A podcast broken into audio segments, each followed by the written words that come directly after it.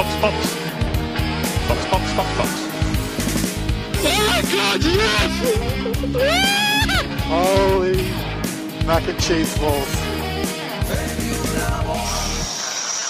don't really know what to say, guys. I can't get close to people.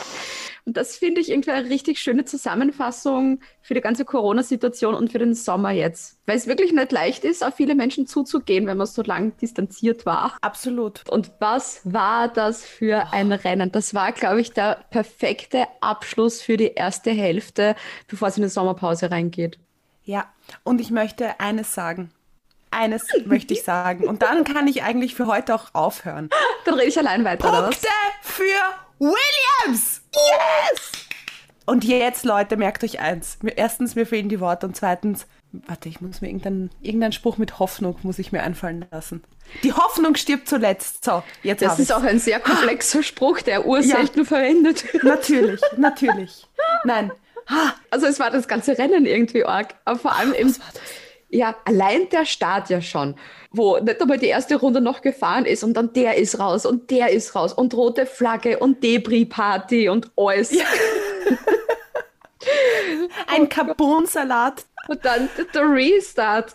Es war ja auch so skurril. Das war eines der Ja. skurrilsten Sachen, die ich jemals gesehen habe. Aber nach der Einführungsrunde dann, wie auf einmal alle in die Box reinfahren und von der Box aus starten und Lewis Hamilton allein dort steht. Lewis Hamilton dort alleine ist sicher wie, wenn man wartet, dass man beim Turnen immer dann irgendwo gewählt wurde. Er ist dann der Einzige, der noch am Feld ist. Und bei solchen Rennen, da ist es, glaube ich, auch egal, zu wem du ja eigentlich hältst. Ob du jetzt Verstappen-Fan bist oder ob du Hamilton-Fan bist. Wenn dann jemand zum ersten Mal gewinnt, man freut Oh, sich da schön. so, so mit. Und der Esteban Ocon, ich gönne dem das so. Das war so Wahnsinn. Ich glaube, er hat es ja auch immer noch nicht ganz realisiert. Ja, wir auch nicht. Nein. Und die Tatsache, dass die Leute ja vor Ort, die ganzen Besucher, dann auch noch Sprechchöre mit seinem Namen gemacht haben. Und das muss ja der absolute Flash sein. Ja. Du stehst da, hast hier gerade ein Rennen gewonnen, äh, kennst das Prozedere nicht, weil du bist das natürlich nicht gewöhnt. dass du zum Joe Bauer laufen musst, dich wiegen, weißt du ja nicht. Wo muss ich jetzt hin? Das ist so, auch so großartig. wahrscheinlich so der erste Moment so, hey, du hast gewonnen. Und natürlich freust du dich dann zuerst und dann so, oh Ja. mein Gott, Stress, was muss ich jetzt machen? What's the procedure? Also es war echt ein Rennen, da war, glaube ich, alles mit dabei. Ja. Drama, Freude, Action, Action. alles. Und genau so wird auch diese letzte Episode vor der Sommerpause sein. Da ist nämlich auch alles mit dabei. Da ist die Caro, da bin ich. Und unser Gast heute ist Ernst Hausleitner. Woo! Der hat auch wieder ein bisschen was zu erzählen aus Ja. seinem Leben als Kommentator. Und da hören wir natürlich gespannt zu und lauschen. Ehrfürchtig. Jetzt ist das Wort nicht eingefallen. oh Gott, Hilfe. Ja, das ist, heute ist ein Tag. Ja, ich muss auch sagen, ich war am Wochenende bei einer Geburtstagsfeier von meinem Onkel.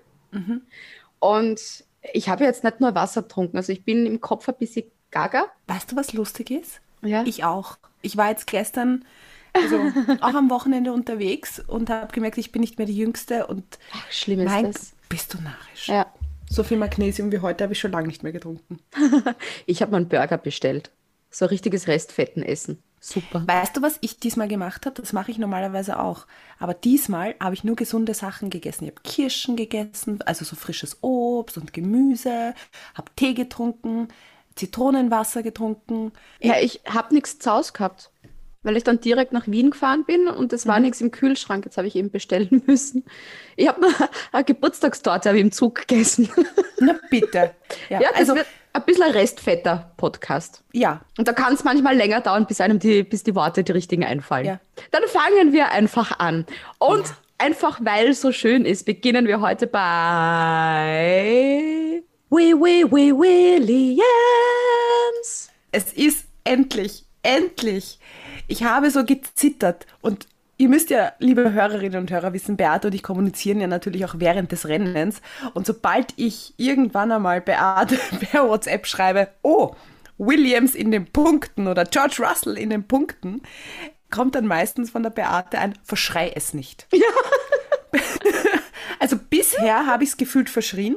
Ja. Heute war es endlich soweit. Du hast doch Genauso- fast verschrien. Da war ja George Russell dann nach dem Restart total weit vorn und dann auf einmal ist er so zurückgefallen und dann Caros WhatsApp-Nachrichten.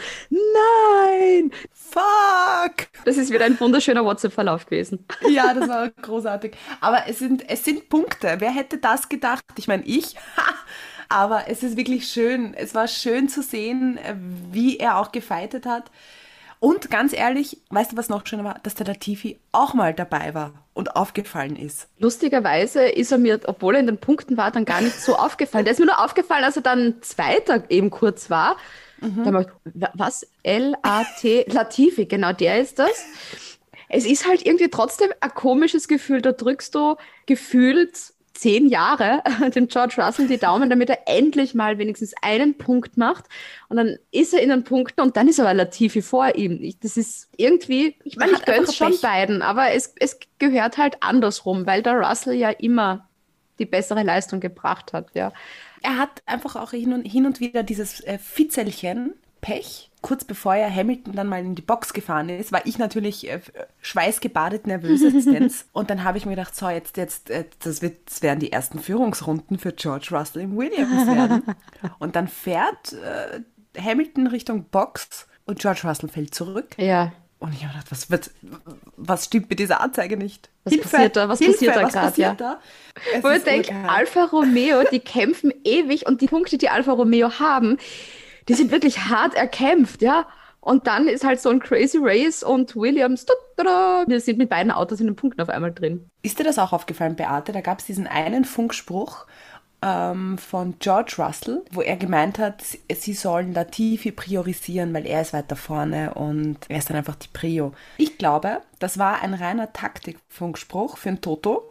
Der kommt dann sicher noch weiter in die Präsentation, die er für den Toto wahrscheinlich gebaut hat, damit der Toto weiß, was für ein Teamplayer er ist. Verschwörung, Ende. Ich finde, das war so ein richtiger Schleimer-Funkspruch, weil da war ja Latifi. Das habe ich zumindest schöner ausgedrückt gerade. So, da war Latifi so viele Plätze weiter vorn, weil man denkt, was werden sie machen, wenn der Russell gerade wirklich so weit hinten ist? Na klar, werden sie. Auch ohne. Mit bitte priorisiert's doch den Latifi auch machen. Das war so ein richtig Schleimer, ein britisches Schleimerding. Ich So, glaube halt, er ist es gewohnt, dass er halt die Nummer eins ist. Deswegen hat er gesagt, Freunde, schaut's nicht auf mich. Ja, die werden das schon wissen. Also gerade bei Williams werden sie schon wissen, was sie tun, wenn es um Punkte geht. Also das, da haben wir gedacht, geh bitte, George. Wenn er nichts Also- gesagt hätte, hätte es auch gereicht. Aber ich glaube, es war definitiv etwas für, für eine Präsentation für den Toto, damit er sieht, was für ein Teamplayer er ist, wenn er dann. Er ist so ein Streber. Machen wir gleich mit den großen Verlierern des Wochenendes weiter. Mit einem der vielen großen Verlierer des Ich Wochenendes. wollte gerade sagen. Aber es sind halt Alfa Romeo. Da hat man ja glaubt, eigentlich, dass es so richtig verkacktes Wochenende war. Ich meine, es war jetzt noch immer nicht besser. weil jetzt haben es wenigstens durch Glück einen Punkt gemacht, eben durch die Disqualifikation von Sebastian Vettel, weil ja der Kimi Räikkönen auf den zehnten Platz gerutscht ist. Gerutscht. Genau. Gerutscht ist. Und das eigentlich trotz äh, 10 Sekunden Strafe und dem 17 Sekunden Stopp, also eigentlich dem 7,6 Sekunden Pitstop plus 10 Sekunden Strafe. Und ja, so schnell geht's mit einem Punkt. War halt jetzt nicht so das super mega Wochenende, aber Jetzt ist er noch immer hinter Williams jetzt. ja, Und das tut halt wirklich weh, wenn du Ja. hinter Williams jetzt bist. Wenn man bedenkt, wie hart die ersten zwei Punkte für Alfa Romeo schon erkämpft waren. Unterm Strich muss man trotzdem sagen, also wenn du das Ergebnis dir anschaust, wie halt noch das mit dem Vettel dabei war, war es halt wirklich zum Vergessen. Also die müssen irgendwas Großes ändern, weil wenn du dann auf einmal wirklich auch hinter den Williams bist, dann machst du irgendwas falsch. Ja, aber so schlecht sind die Williams jetzt auch nicht. Sie hatten halt immer wieder so ein bisschen das Glück, was der Lewis hat, nicht. Ich glaube, es ist eher so, dass einfach George Russell zu gut war für den Williams, dass das einfach verfälscht und Latifi einfach das fährt, was der Williams hergibt. Sacken lassen. Man muss das sacken lassen. Ja. Das ist nämlich eine gute Aussage. Sehr deep. Very deep.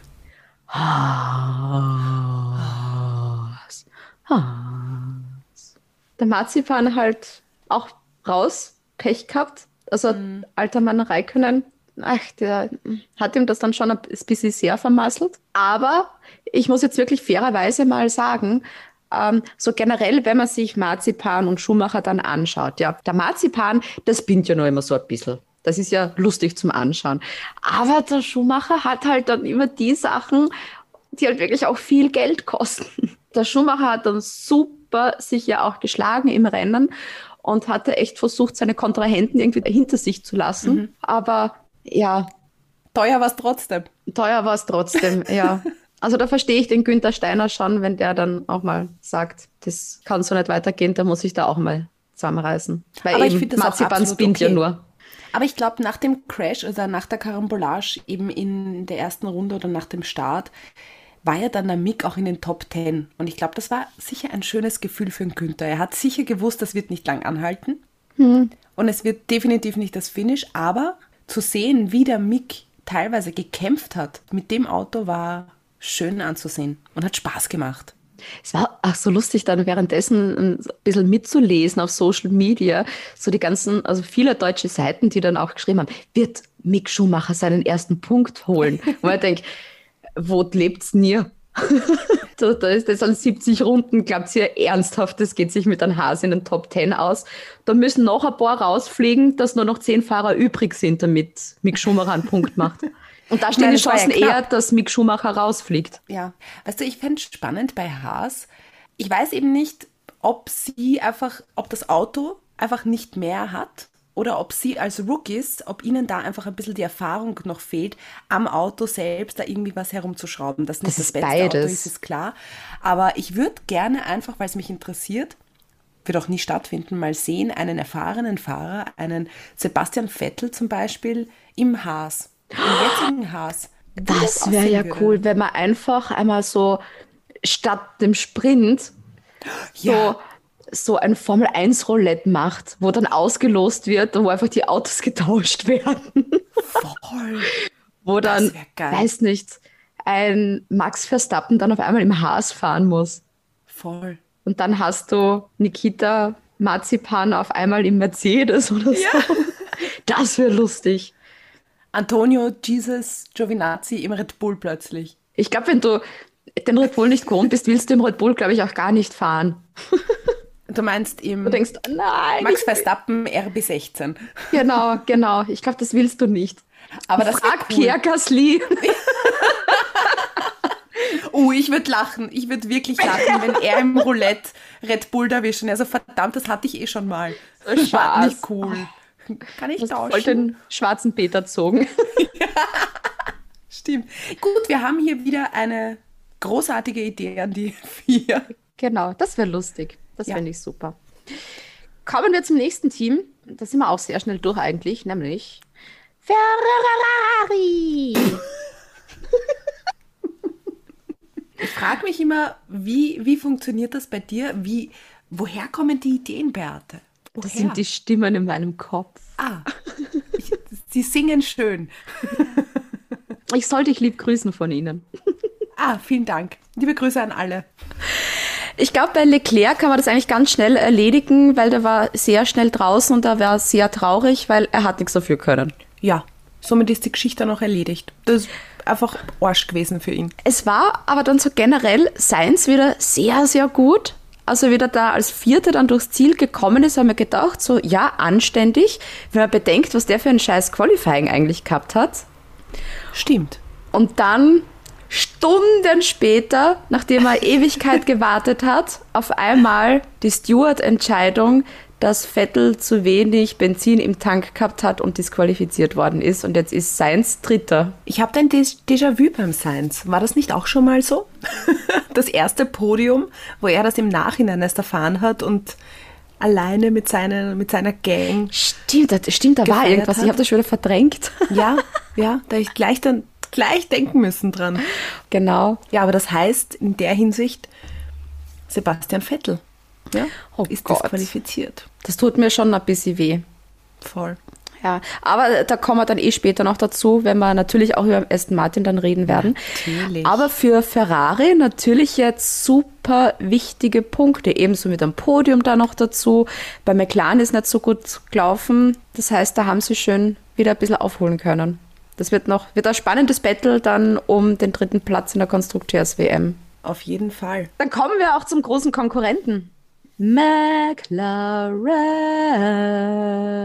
McLaren. Na, Ich würde das Rennen mit einem Wort beschreiben. Pech. stimmt. Knallharte Analysen. Für McLaren war das echt ein Vollschaß. Da wird am Anfang der Lando rauskickt. Der Herr Seidel wird keine Freude haben. Der findet das nicht so super. Und der Zac Brown ja auch nicht. Das Problem ist tatsächlich bei Daniel Ricciardo, da glaubst du, jetzt hat er sich dann gefangen. Und dann ist es auch wieder, es ist ein Schritt nach vor und dann sind es aber trotzdem wieder zwei Schritte zurück. Deshalb hält sich da meine Euphorie, so wie es beim letzten Mal dann eben so gut war. Denke, ja, eh super, aber wenn ich nicht weiß, dass das konstant was wird, traue ich mich da nicht so euphorisch dann sein. Und gerade eben so bei, bei, bei solchen Situationen dann, eben wenn du dann so einen starken Gegner wie Ferrari dann hast, wo eben der Sainz echt auch sehr, sehr großartig unterwegs ist, und dann hast du den Daniel Ricciardo als einzigen, der noch um die Punkte mitfahren kann, und der ist dann nur Zwölfter. Da hast du einen Arsch offen, wenn ich das so sagen darf. Ja, ich, ich muss mich da selber auch ein bisschen bremsen. Ich hatte ja diese, wie wir uns wahrscheinlich erinnern können, die Euphorie mit, ah, der Danny, er ist wieder da. Ich muss sagen, da muss ich auf den Beate-Train, auf den Beate-Zug aufsteigen. Ich weiß nicht, ob der sich dieses Jahr regeneriert. Man hat ja auch gesehen, er hat ja in der Karambolage dann mit, mit Stroll und Leclerc, in die war er ja verwickelt, weil da gab es ja die zwei eigentlich, die Bottas-Karambolage und die Stroll-Karambolage. Und da hat er wahrscheinlich irgendeinen Schaden mitgezogen und ist dann teilweise während des Rennens so hinter Mick und George gewesen. Hinter Ja. einem Haas und einem Williams. Und wenn da beim Auto nichts mehr weitergeht. Ja. Für ihn vielleicht selber eh gut, wenn du weißt, okay, da hat das Auto eh auch was gehabt. Also es ist jetzt nicht deshalb, weil du jetzt so scheiße gefahren bist. Ich hoffe, er lässt sich da jetzt nicht unterkriegen davon. Ich meine, das tut er eh nicht. Er ist eh so, trotzdem so ein Optimist. Wenn man ihn auf LinkedIn folgt, der ist, der ist doch auch so ein bisschen ein Motivationscoach. Ja, ich glaube, dass, ich glaub, dass er das aber auch ziemlich zerdenkt. Ich glaube, das na. ist einer, den sieht das doch, doch. Ich glaube, Der ist ja. Australier, der denkt sich, hey, dann nehme ich halt die nächste Welle und surf die. Okay, dude. Okay, ich habe jetzt so ein Surferzeichen gemacht. Das sieht man natürlich nicht im Podcast. Das hat cool ausgeschaut. Danke, im Zoom-Video zumindest. Ja, ich glaube immer noch, es war, naja, ein Fehler von Red Bull wegzugehen, weil ich glaube nicht, dass er irgendwann einmal Weltmeister wird. Wobei, Das wäre aber bei Red Bull sagen, auch nicht gewesen. Das wollte ich gerade auch sagen. Wer weiß, ob es bei Red Bull geworden wäre. Und da ist dann auch, möchtest du wirklich im Schatten von Max Verstappen für den Ja. Rest deiner Karriere stehen? Möchtest du auch nicht. Eh, ich weiß, ich sage das jede Woche und ich denke jede Woche darüber nach. jede Woche bin ich so wie geht's eigentlich Daniel Ricciardo und was denkt er sich eigentlich? Ja, hoffentlich meldet er sich ja mal bei uns. Ja, damit du wieder schlafen kannst in Ruhe. Ja. Das, ja, ich glaube, du denkst da mehr drüber nach als er. Voll. Also bitte gebt mir Bescheid, wenn ihr wisst, wie es ihm geht. Bevor wir mit den nächsten fünf Teams weitermachen, kommen wir zu unserem heutigen Gast. Ja. Und das ist Ernst Hausleitner. Das haben wir schon am Anfang gesagt, aber ich wiederhole es gerne nochmal für alle, die erst jetzt eingeschaltet haben. ähm, Kommentator beim ORF, ORF Motorhome. Und wenn man das dann im Fernsehen immer so sieht, das kommt einem immer so locker flockig rüber. Als ob die einfach da sitzen und dann reden sie halt einfach, was eben da dann passiert. Aber wie bereitet man sich eigentlich auf ein Rennen oder auf eine Formel 1-Saison vor?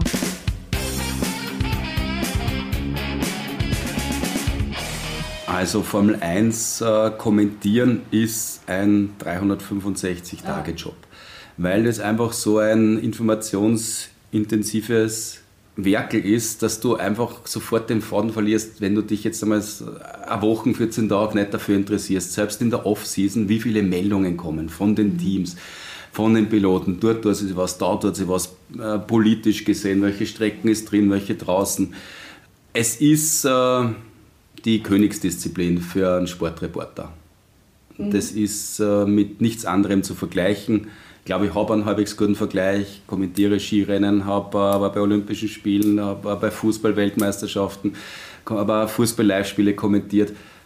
für mich ist äh, Formel 1 kommentieren die größte Herausforderung für einen, äh, für einen Sportreporter, für einen Kommentator. Ganz einfach, weil es extrem facettenreich und vielschichtig ist, komplex ist in jeder Hinsicht, weil es eine Weltsportart ist, wo aus jeder Ecken dieses äh, Erdballs irgendeine Meldung daherkommt.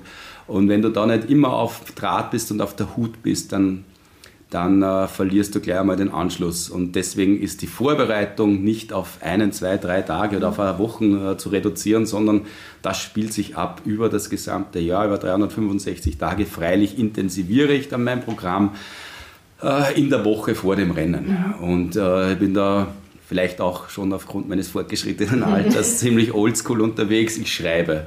Ich schreibe per Hand, nicht mit dem Computer und schreibe dann immer ein Buch über das äh, ganze Jahr. Liebe Caro. Endlich, endlich meine Frage, du hast die richtig schön.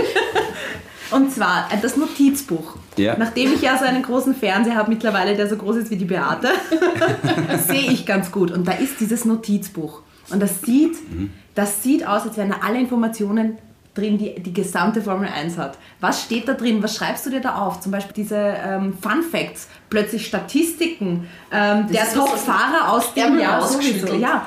Ja, das, Steht das da alles schon drin? Also dieses Buch führe ich tatsächlich über die Saison. Ja.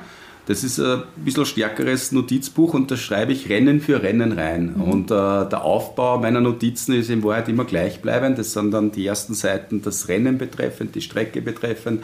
Und dann geht es auf die einzelnen Teams. Für die größeren mhm. Teams oder die, die weiter vorn sind, hast du mehr Informationen und je schwächer die Mannschaft wird, desto weniger werden die mhm. Informationen, äh, weil dann die Gewichtung auch in der Übertragung so ist, dass du dich mehr weil die einfach mehr im Bild sind, die die vorn wegfahren. Aber das mache ich eigentlich immer gleich, mache ich seit 2009 gleich. Daran hat sich nichts geändert mhm. und daran wird es ja nichts mehr ändern. Also, dass ich mich da jetzt grob umstelle, da hat es mich nicht so alt. Und, äh, das funktioniert auch irgendwie, weil das hat auch so einen Effekt wie beim Lernen in der Schule. Wenn du es einmal aufgeschrieben hast, ja. merkst du es irgendwie. Ja. Und ich bin einfach ein, ein, einer, der das handschriftlich äh, sich notiert und nicht irgendwie mhm. in den Computer reintippt. Die tun mir da einfach leicht und deswegen trage ich immer das Notizbuch spazieren. ich habe es einmal in einem Flieger liegen lassen. Nein, ja, nein. Mit, ah. trifft der Schlag. Ja. Oh und dann bin ich da zurückgeschult und dann habe ich alles in Bewegung gesetzt und dann haben sie tatsächlich, obwohl da die der Arm zum Flieger schon eingefahren war und so weiter, haben wir mhm. das Buch wieder aus dem Flieger geholt. Wirklich? Mhm. Und war das am Anfang der Saison? War das mittendrin? Das oder? weiß ich jetzt nicht mehr ja. konkret, ja. aber... Aber es tut weh. Es tut weh, ja. Alles weg. Hebst du die dann auf? Gibt's da die habe ich, ja, die habe ich alle. Ein, ein, ein Safe, wo die... so, für so wertvoll achte ich sie nicht. Aber ich habe sie alle, ja. Alle, alle Saisonen, die ich kommentiert habe. Hab Hast du die Überlegung, auch da mal ein Buch rauszubringen? Über deine ganzen Erfahrungen? Mm, ich habe darüber nachgedacht und äh, da ist auch ein bisschen Respekt vom Heinz Brüller dabei. Ich habe mir gedacht, solange er seine Grand Prix-Story rausbringt, mache ich das nicht. Weißt du noch, was das anstrengendste Rennen für dich war zu kommentieren?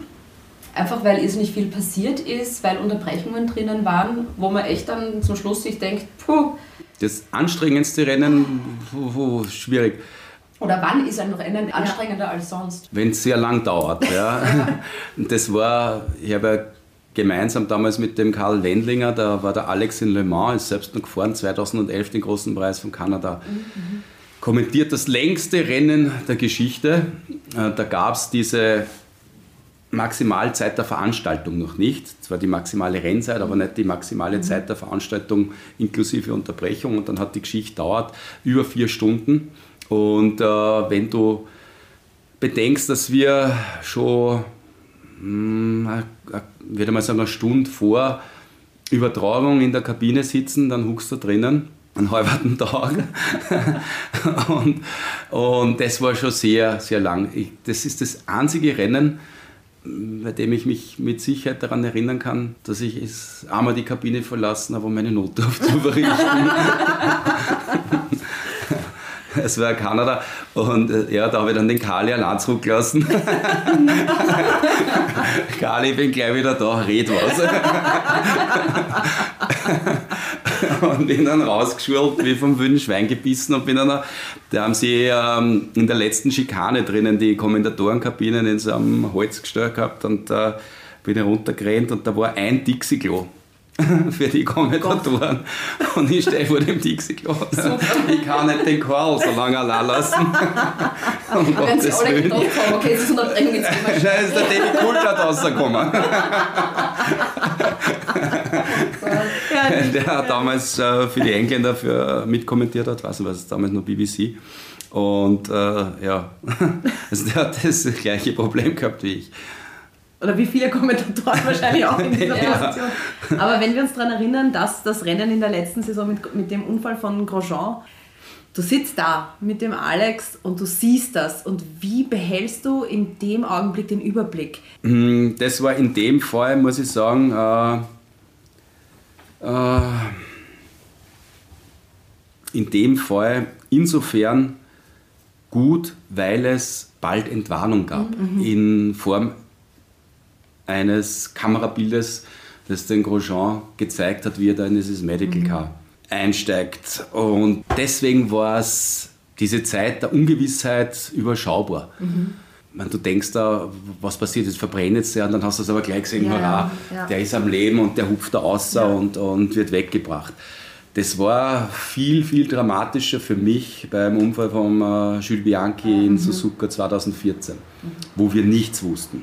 Wo wir nichts wussten. Und du hast da dann keine Klarheit gehabt, äh, was ist da überhaupt passiert. Das hat ja ewig lang gedauert. Allem, je länger das dauert, desto Boah, unguter dann wird das schon anders, muss ich sagen. Es ist, ist kein gutes Gefühl, einen Menschen vermeintlich beim Sterben zu kommentieren. Das brauchst du nicht. Und da hat es im, im Laufe dieser Jahre genau drei Situationen gegeben.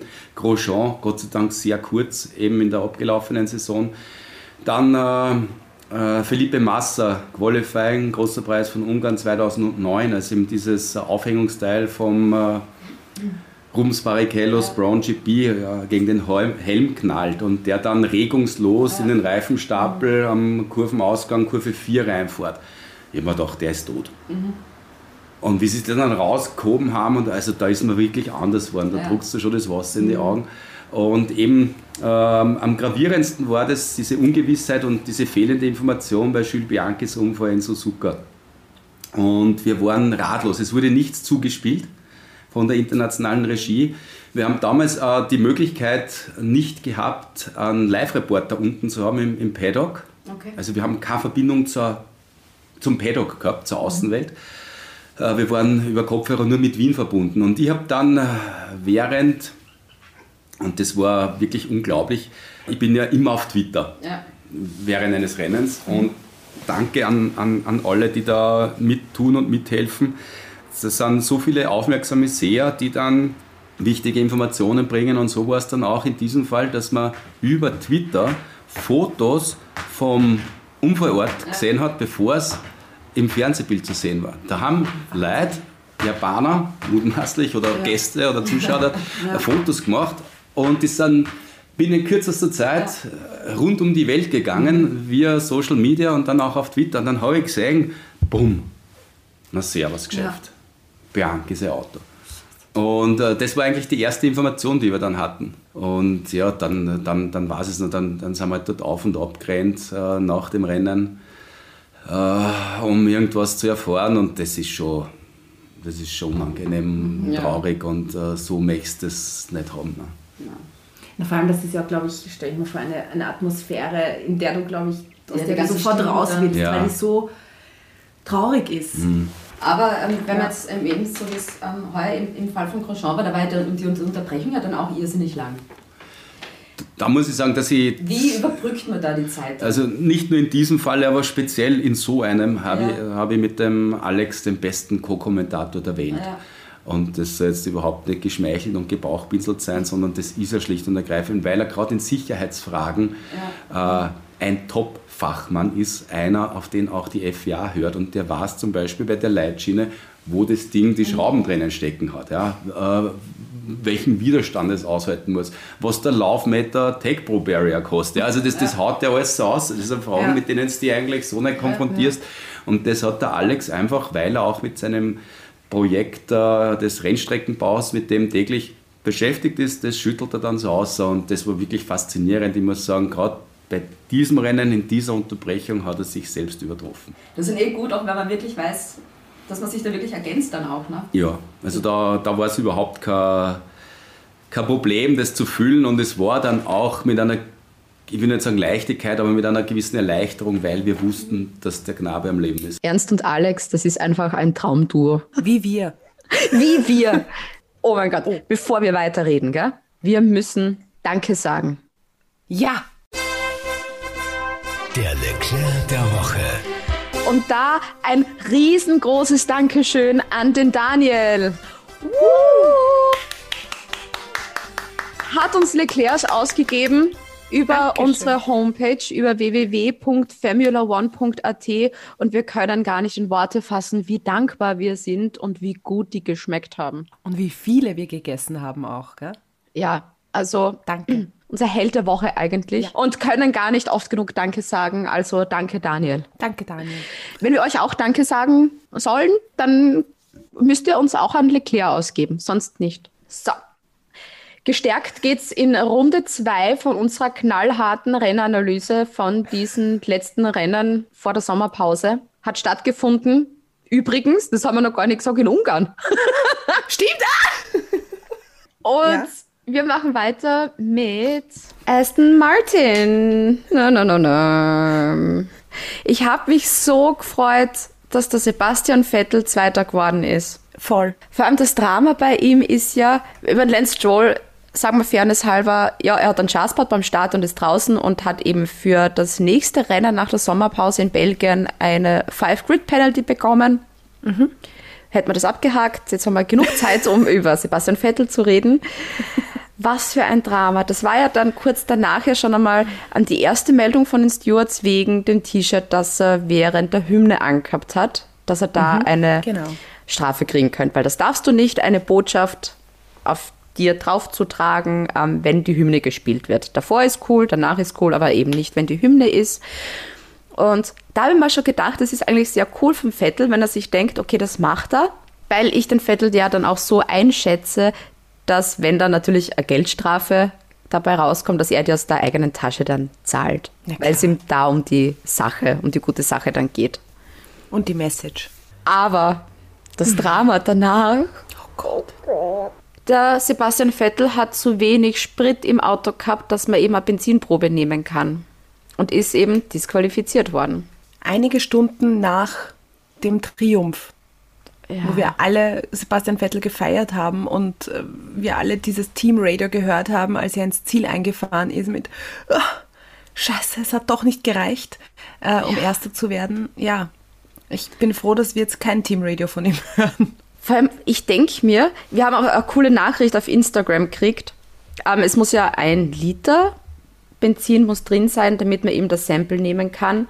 Und da war eben kein Liter mehr drin. Und da ist eine Nachricht reingekommen vom Thomas, es würden 0,3 Liter nicht reichen. Ich meine, man kann einen Virus auf einem depperten Wattestabel feststellen, der in die Nase geschoben wird. Aber die FIA braucht einen Liter Spritprobe. Ich stimme Recht hast du. Thomas zu 1000 Prozent zu. Ich auch. Ich Was auch. brauchst du an Liter Spritprobe? Echt. Das war auch letzte Saison bei der Formel 2 auch so bitter. Da hat Dan Ticktum in Monza nämlich gewonnen und er hat dann das Auto einfach auch abgestellt, weil ihm auch das das Benzin ausgegangen ist und weil er eben für die Probe noch ein bisschen was übrig lassen wollte. Und da war dann auch zu wenig Benzin drin und dem ist dann der Sieg aberkannt worden, eben weil er auch disqualifiziert worden ist. Und ich glaube, das ist dann egal, ob du dann Erster bist oder Zweiter bist. Wenn du dann am Podium stehst und weißt, okay, du hast jetzt Punkte, wichtige Punkte fürs Team gemacht und wirst dann disqualifiziert wegen einem Schluck Benzin. Ich glaube, das wird noch ähm, diskutiert werden, ob wirklich ein Liter das Maß aller Dinge ist. Er ist zumindest der Sieger der Herzen, aber davon kriegt man jetzt auch keine Punkte. Alpin. Alpin. What the fuck? Also, das war das Allerärgste überhaupt nach diesem Restart. Auf einmal Ocon erster. Da haben wir schon gedacht, was ist da jetzt überhaupt los? Also das war so ein, was schaue ich da gerade und warum ist das gerade so, wie es jetzt gerade ist? Ich verstehe es gerade nicht, was da passiert.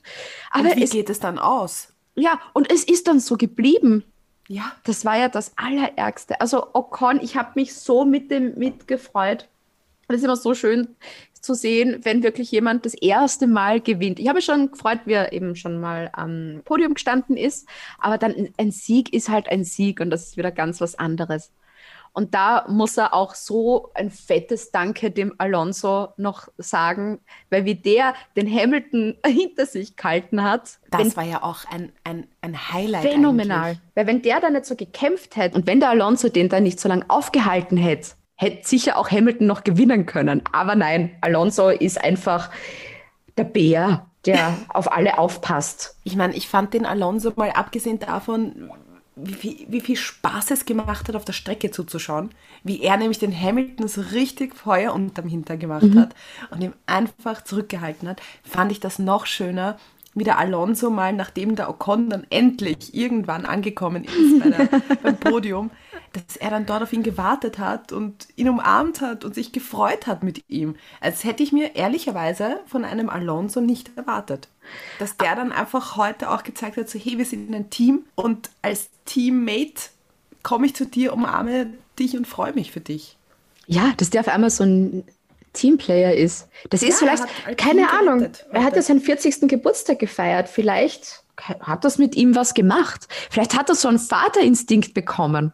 Ach, das ist cool. Nein, das ist wirklich, wirklich cool. Weißt du, was ich auch cool fand, noch beim Alonso? Und zwar, der hat dann mitten im Rennen, ich glaube, eh so in der Halbzeit circa, irgendwann mal gesagt, Sky is getting black. Also Hobby-Meteorologe. Ah, ist das nicht schön? Er schaut nicht nur geradeaus, er schaut nicht nur nach links und nach rechts, er schaut auch nach oben. Aber es hat trotzdem dann nicht mehr geregnet. Voll. Also hat ein bisschen schlecht geschaut. Das ist dann alles woanders hinzogen.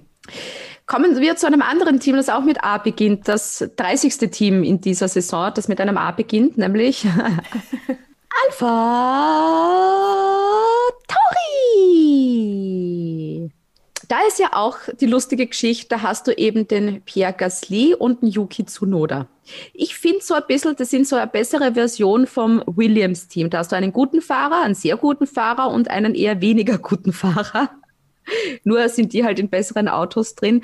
Und ich habe ja am Anfang wirklich diese Yuki Tsunoda-Euphorie gehabt mit Yuki, der Rookie und yeah, er ist so super toll und klasse und der allergeilste Rookie auf der ganzen Welt. Jetzt zur Halbzeit kann ich sagen, enttäuscht mich von Mal zu Mal eigentlich mehr. Weil der einfach so viel Blödsinn immer baut, so Sachen, die halt einfach nicht sein müssten. Und er ist auch noch von P16 gestartet, wo auch beim Qualifying der Gasly um Welten besser war. Und die sind im gleichen Auto und der reißt einfach nichts mit dem Auto. Irgendwie ist mir der Yuki Tsunoda schon richtig egal geworden. Das ist so das Verhältnis, wenn ich es jetzt beschreiben müsste, wäre der Yuki Tsunoda ein Arbeitskollege von mir und ich würde ihn, weiß nicht, wenn ich in Wien spazieren gehe, auf der Straße sehen, würde mir überlegen, grüße ich den jetzt oder grüße ich ihn nicht und denke mir dann, na. Und ich glaube, bei dem wird es auch sehr knapp werden ähm, wegen einem Platz bei Alpha Tauri. Wie lange hat der den Vertrag? Ich weiß es gar nicht. Beide, Pierre Gasly und Yuki Tsunoda, haben nur einen Einjahresvertrag bis Ende Okay. 21. Das heißt, Gut, Spannend. Pierre Gasly wird auf jeden Fall verlängert werden. fix. weil ich so ein bisschen überlegt habe, was so nachkommen könnte. Und es ist ja auch so diese Nachwuchsschmiede, Alpha Tauri. Und wäre ich zu Noda, ich hätte da schon ein bisschen Angst, dass ähm, zum Beispiel ein Juri Wips dann nachgeholt wird, der eben gerade auch äh, nicht so schlechte Formel-2-Saison fährt und eben auch in diesem ähm, Red Bull-Kader drinnen ist, in dieser Red Bull-Talentschmiede. Also da würde ich mich schon anscheißen. Weißt du, was auch spannend wäre? Also wenn, wenn jetzt wirklich der Bottas nicht mehr bei Mercedes ist, also bei Alpha Tauri, glaube ich, könnte er auch gut punkten. Stell dir Ich vor, wenn es dann lieber zum, bei Alpha Tauri sehen, als bei Alfa Romeo zum Beispiel. zum direkten Konkurrenten zu Red Bull. Oh ja. Aber ich glaube, die haben sicher so eine Klausel im Vertrag, dass du das im Zeitraum von XY Jahren nicht machen darfst. Aber wie cool wäre das? Das, das glaube ich nicht. Es gehen ja auch die ganzen Mechaniker von Mercedes zu Red Bull. Also, aber ich Dann? glaube, die, die holen da doch eher Den Nachwuchs. den, den? Nachwuchs. Ja, ja, ja, ja. Weil was machst du mit einem alten Fahrer? Was machst du mit dem auf Dauer? Den zu Red Bull, also in einen richtigen Red Bull reinsetzen, wirst du den dann nicht? Und Ich was glaub, machst du mit dem dann einfach? Und dann schaust du lieber einen Nachwuchs irgendwie da zu etablieren. Auf der anderen Seite fi- finde ich auch diese. Geht es, glaube ich, auch um, um Entwicklung und, und was die testen und sowas. We will see. Aber ich verstehe das mit Yuki Tsunoda, dass man da, mm, dass er da vielleicht ein bisschen wackelt. Da sind wir quasi ja schon beim Thema. Und zwar zu Red Bull. La, la, la. So wie du das jetzt gemacht hast, genau so fühle ich mich heute. Ja, Red Bull kann man, glaube ich, das erste Mal sagen, dass wir da sehr schnell durch sind, weil für Perez war das Rennen irrsinnig schnell vorbei. Was ich sehr gern gesehen hätte während der roten Flagge, die, ich hätte die Kamera gern nur bei Max Verstappen dann gehabt, bei seinem Auto, wie die alles wieder ranpicken mit Tape. Und natürlich, wenn du so ein ramponiertes Auto hast, wirst du dann einmal weit kommen. Also ich finde es so bitter und so traurig, dass ein bisschen Pech hat, dass sie halt schon wieder so einen heftigen Schaden haben, bei dem sie im Endeffekt nichts machen können, weil sie waren nicht mal schuld. Ja. Der kommt da immer in irgendwelche, in irgendwelche Situationen rein und der wird teilweise so oft abgeschossen und kann nie was dafür. Ja. Tut mir echt leid. Und das ist Aber auch, er, ich bin echt stolz, er ist echt ruhig geblieben, der Max. Also ich weiß nicht, was er, wie er das macht. Ich, meine, ich würde das auch gern so lernen, dass er sagt, okay, wir fokussieren uns jetzt ähm, auf die so, Entschuldigung, so wie der um dumm blärt hat über Silverstone, die ganze, da- das ist mir echt schon, ich weiß, es war schlimm und wir wissen alle, das waren 51 G, mit dem er da eingeschlagen ist, aber dieses Red Bull herumgejammere geht mir so dermaßen auf die Nerven. Das ist mir echt, oh. und dann auch die ganzen Leute, die dann sagen, das war ja abgekatertes Spiel. Man denkt, natürlich, der Bottas wartet gerade beim Start, bis zufällig jemand neben ihn ist, der zufällig neben dem, ähm, neben dem Perez ist, damit er in Norris anstoßt, damit der dann weiter ähm, Perez Vor raus hat. Ich meine, bitte, co- come on, wer hat diese man Verschwörungstheorien schön und gut, aber das ist wirklich ein Vollscheiß. Vor allem das nächste ist ja, die Mercedes waren ja auf 1 und auf 2. Und die werden sich dann nicht denken, so, hm, bevor wir vielleicht als Erster und Zweiter ins Ziel kommen, gehen wir auf Nummer sicher und schießen wir einen raus. Es geht jetzt nicht nur darum, dass Lewis Hamilton Weltmeister wird. Es geht ja auch darum, Konstrukteurs-WM zu gewinnen. Und da werden sie sich nicht freiwillig an ausschießen. Ah, In der Hoffnung, dass vielleicht zwei andere mit ausgeschossen werden. Ich meine, sorry, echt. Und dieses Mimimi, das geht mir echt Aber auf den Nerven. ich verstehe das Mimimi. Aber ja, weißt du, was ich eigentlich, was mir am Arsch gegangen ist? Und zwar, ich schaue mir auch natürlich so wie jeder immer nach dem Rennen an die ganzen Interviews und, und was im Fernsehen so gezeigt wird noch darüber. Und diesmal habe ich Servus TV geschaut und äh, die Andrea Schlager macht die Interviews mit Christian Klien und hat dann gemeint, der Helmut Marko ist schon abgereist. Wo ich mir gedacht habe, ha, bist du gerade ein schlechter Verlierer, Helmut? Dr. Helmut Marko. Er ist einfach abgereist, weil es Der am ist Arsch Verstehe ich, dass man abreist, weil der alles am Arsch geht. Aber red mal drüber. Kommen wir zum anderen Team, das auch noch mitgefahren ist. Nämlich, oder beziehungsweise wo einer mitgefahren ist, Mercedes. Auch da. Es war ein sehr kurzes Rennen für Bottas. Das ist Ja. mir so vorkommen wie beim Domino Day. So, der Bottas trifft den Norris, der Norris dann den Verstappen. Auf Social Media ist es ja mit Bowling verglichen worden und mein erster Gedanke war eben der Domino Day, wo es alle auf Ich finde den Domino sind. Day sogar viel sympathischer. Es ist wirklich. Es ist ja immer wieder wiederholt worden und ich war so dankbar dafür, weil ich glaube, wenn ich mir das jetzt noch tausendmal ansehe, würde ich immer irgendwas Neues sehen. Da ist so viel passiert. Ja. Ah, okay, da ist der da dagegen geknallt, dann ist der in den reingefahren und dann dies. Also spannend. Fairerweise muss man aber dann auch sagen, es ist ja Lewis Hamilton ein großartiges Rennen gefahren. Unterm Strich muss man sagen, war das echt sehr cool, was der dann noch rausgeholt hat. Eigentlich ist er ja am Podest als Dritter gestanden. Einige Stunden später dann die Überraschung. Er ist Zweiter. Ja, so schnell geht's. Da kann er den Regeln Danke sagen, dass man eben einen Liter Benzin im Auto noch haben muss. Ja, und er, glaube ich, kann den Sebastian Vettel heute noch anrufen, sich bedanken. Ja, ich freue mich eh irgendwie. Ja, aber jetzt hat er, jetzt wird es ja wieder spannend, was die WM betrifft. Voll, aber das stimmt. es ja. ist so, es fühlt sich so es ist komisch. geschenkt an.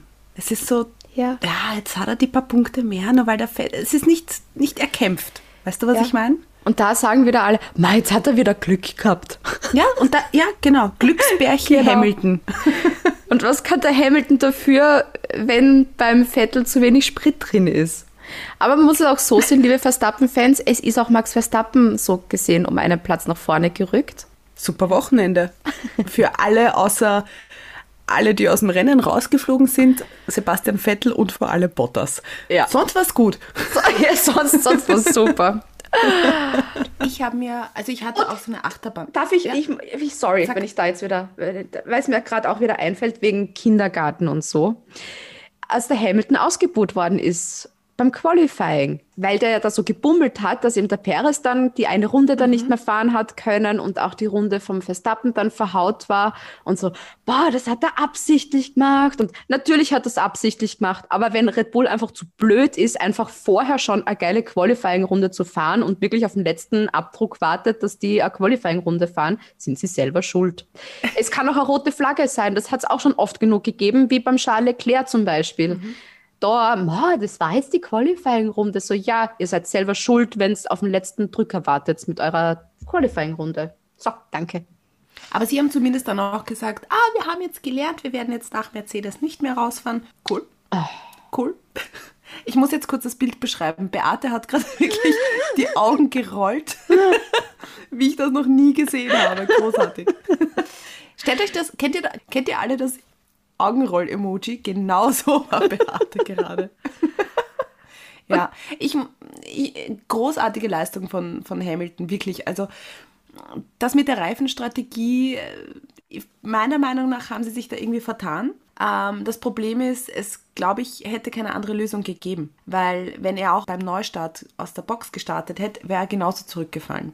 Also ich glaube, wie du es drehst und wendest, ähm, es hätte, glaube ich, nicht besser ausgehen können. Und fand es auch cool, wie er gefeitet hat.